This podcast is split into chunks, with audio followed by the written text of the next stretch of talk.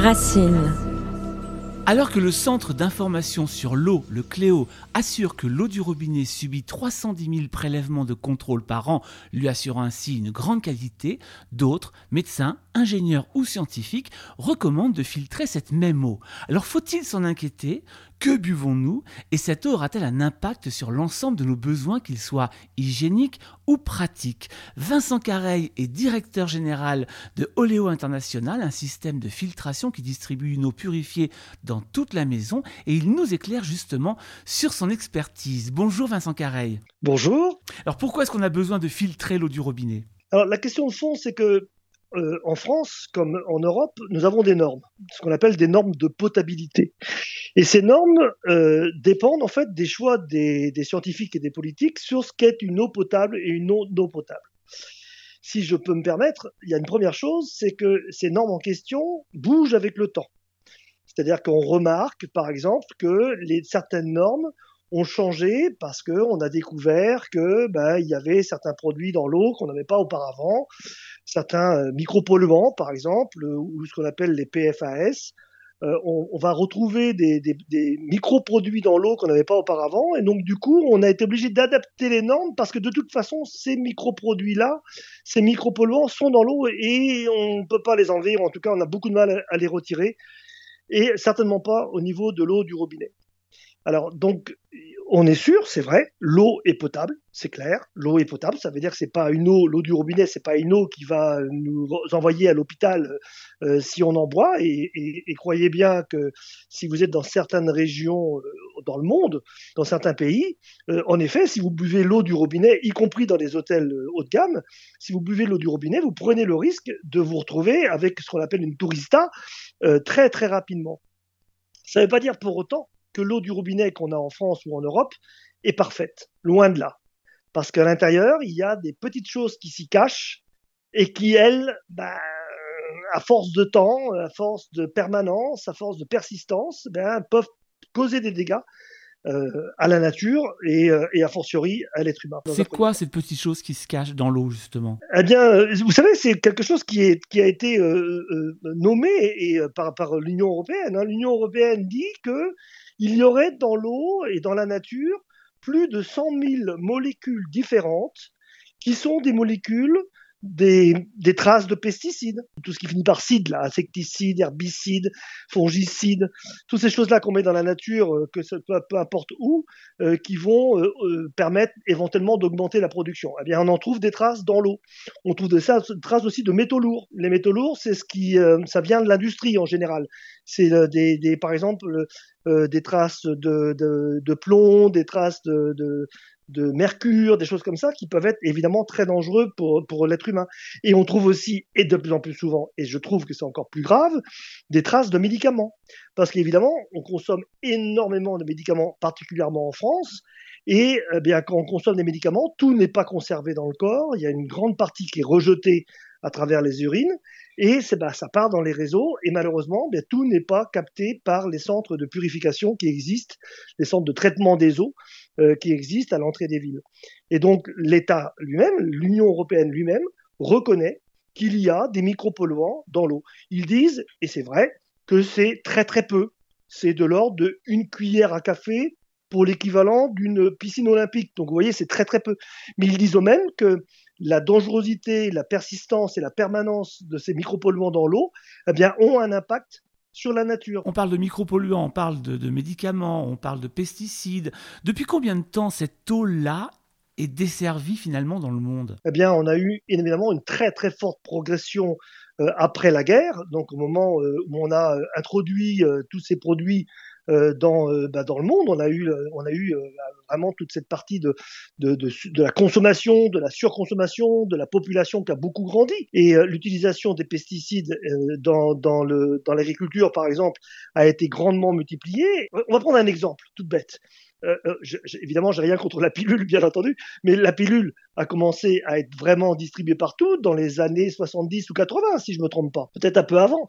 Et donc, c'est devenu quelque chose de tout à fait normal pour toutes les femmes, et c'est très bien comme ça. N'empêche qu'aujourd'hui, on sait qu'il y a des poissons dans la nature, et encore une fois, c'est pas moi qui le dis, ce sont les organismes officiels, qui ont changé de sexe du fait du nombre d'hormones qu'il y a dans, dans l'eau. Plus ça va, plus des jeunes filles de 7 à 8 ans deviennent pubères du fait de la présence des hormones dans l'eau. Ça veut dire finalement, euh, Vincent Carré, que cette eau dont on parle n'est pas juste une eau de réseau. Ce sont toutes les sources qui sont polluées ainsi Bien sûr. C'est que l'eau de réseau, c'est quoi? C'est une eau qui vient de la nature. Mais elle vient d'abord dans les nappes d'eau, elle traverse la terre et elle, remplit ses nappes phréatiques. Mais ça, c'est une toute petite partie de l'eau qui est distribuée dans les réseaux. La plus grosse partie, c'est aussi de l'eau de captage. C'est de l'eau qui vient des rivières, c'est de l'eau qui vient des torrents, c'est de l'eau qui vient des fleuves. Et cette eau-là contient des micropolluants. Parce qu'aujourd'hui même, on sait, ça a été vérifié, que même dans les bouteilles d'eau minérale, on retrouve des perturbateurs endocriniens, on retrouve des micropolluants en très très très très très petite quantité, d'accord? Mais on en retrouve. Ça veut dire que même dans les nappes phréatiques qui servent aux sources euh, de, des, comment dire, des producteurs d'eau, eh bien, l'eau n'est pas de qualité supérieure, n'est pas de qualité parfaite nulle part aujourd'hui, absolument nulle part. Dans les années 90, il y avait des ingénieurs qui disaient il n'y aura pas d'autre solution que de traiter l'eau au point de consommation. Le réseau de distribution de l'eau est vétuste. De toute façon, il n'est pas neuf, loin de là. Et donc, il y a des tas de micro-infiltrations. Et donc, on est obligé de mettre du chlore dans l'eau pour tuer tout ce qui pourrait devenir, là pour le coup, très dangereux pour la santé, rapidement. Alors si justement toutes ces petites euh, inconvenances euh, dont, on parle euh, depuis le début de cette interview sont en petite quantité dans l'eau, quel danger malgré tout représente cette eau-là? Sur le plan de la santé Je suis pas médecin, je suis pas. Euh, mais j'imagine que vous avez étudié la question. Euh, alors, j'ai bien entendu j'ai étudié la question, mais je me permettrai pas de, de dire des choses euh, de moi-même sans comment dire faire référence à, à, des choses qui ont été écrites par des scientifiques. À force, encore une fois, de permanence, de persistance. Donc, c'est pas en une seule boisson, mais c'est sur l'ensemble d'une vie ou l'ensemble d'une année de consommation, ou l'ensemble de plusieurs années de consommation, que, bien, au fur et à mesure, on introduit dans le corps euh, des micropolluants qui vont devenir, eh des perturbateurs endocriniens, qui vont devenir, il semblerait, je dis bien, il semblerait que euh, l'aluminium, par exemple, une, intervient sur la maladie d'Alzheimer. Il semblerait que tel ou tel euh, micropolluant a une action sur tel ou tel type de cancer. Il semblerait, je dis bien il semblerait, parce que je ne me permettrai pas, encore une fois, je suis pas scientifique, je ne me permettrai pas d'annoncer des choses euh, qui ne sont pas euh, vérifiées par les organismes qui euh, sont en charge de ce genre de vérification. Ce qui n'empêche pas que l'eau, de point de vue norme, eh bien, elle est potable. Il n'y a pas de problème avec ça. Mais cette norme-là intègre tout un tas de petites choses qui font, nous font dire que cette eau-là n'est pas parfaite pour le bien-être. Alors rendre l'eau la plus limpide possible pour la boire, ça on le comprend aisément, mais en quoi est-ce important de rendre une eau très très limpide aussi et très pure pour la toilette ou encore l'entretien de la maison? Ah, c'est très intéressant. Figurez-vous que par exemple, on va prendre un exemple. Euh, euh, quand on parle du chlore, par exemple, le chlore, bon, en très très très petite quantité, c'est pas forcément très très grave. Mais figurez-vous que le chlore, c'est un, c'est un élément qui est avide de cellules vivantes. On absorberait, encore une fois, c'est, je mets, je mets tout ça en conditionnel parce que, encore une fois, je ne veux pas m'engager sur des faits euh, qui n'auraient pas été vérifiés par des scientifiques. Il semblerait que quand on prend trois douches, c'est comme si on consommait une année complète de cette même eau. Le nombre, la quantité de chlore que notre corps absorbe serait équivalente à une année totale de la même eau qu'on aurait bu. Eh bien, si on ajoute calcaire plus chlore, là, par contre, on a probablement pour certains types de peau des agressions sur la peau qui peuvent provoquer des plaques, qui peuvent provoquer des démangeaisons. Pour les cheveux, c'est pareil. Euh, une eau qui est plutôt agressive, une eau qui est plutôt, euh, comment dire, euh, qui n'est pas douce, qui n'est pas agréable, qui n'est pas limpide, comme vous dites. Mais c'est pas seulement ça. Ce serait une eau qui serait pas purifiée. Eh bien, le cuir chevelu et les cheveux sont moins bien nourris et donc on a besoin de les nourrir avec des crèmes, avec des après-shampoings. Pareil pour la peau en général. Ensuite, pour ce qui est du, du linge, par exemple, bien c'est pareil. Si on a un linge qu'on est obligé de rajouter des adoucissants, qu'on est obligé de rajouter des anticalcaires, qu'on est obligé de rajouter ceci, rajouter cela, bien finalement, le linge qu'on va porter contre la peau, eh bien va, va supporter des, des, des éléments qui sont pas forcément bons pour nous. Eh bien cette eau-là qu'on renvoie forcément dans la nature, ben, on leur envoie aussi souvent avec des produits chimiques qui sont peu biodégradables et donc eh ben, on n'améliore pas le système. Alors avec votre système Oléo, vous avez un système de filtre par le, biais euh, entre autres de, de charbon actif et d'argent. Pourquoi est-ce que finalement ces techniques-là ne sont pas utilisées à la base de l'arrivée des eaux des villes? Alors je me rappelle quand j'étais gamin, il y avait le puits au fond du jardin et évidemment on allait boire de l'eau dans le puits et l'eau était délicieuse. Et aujourd'hui c'est plus possible. Eh bien, c'est exactement ça la question.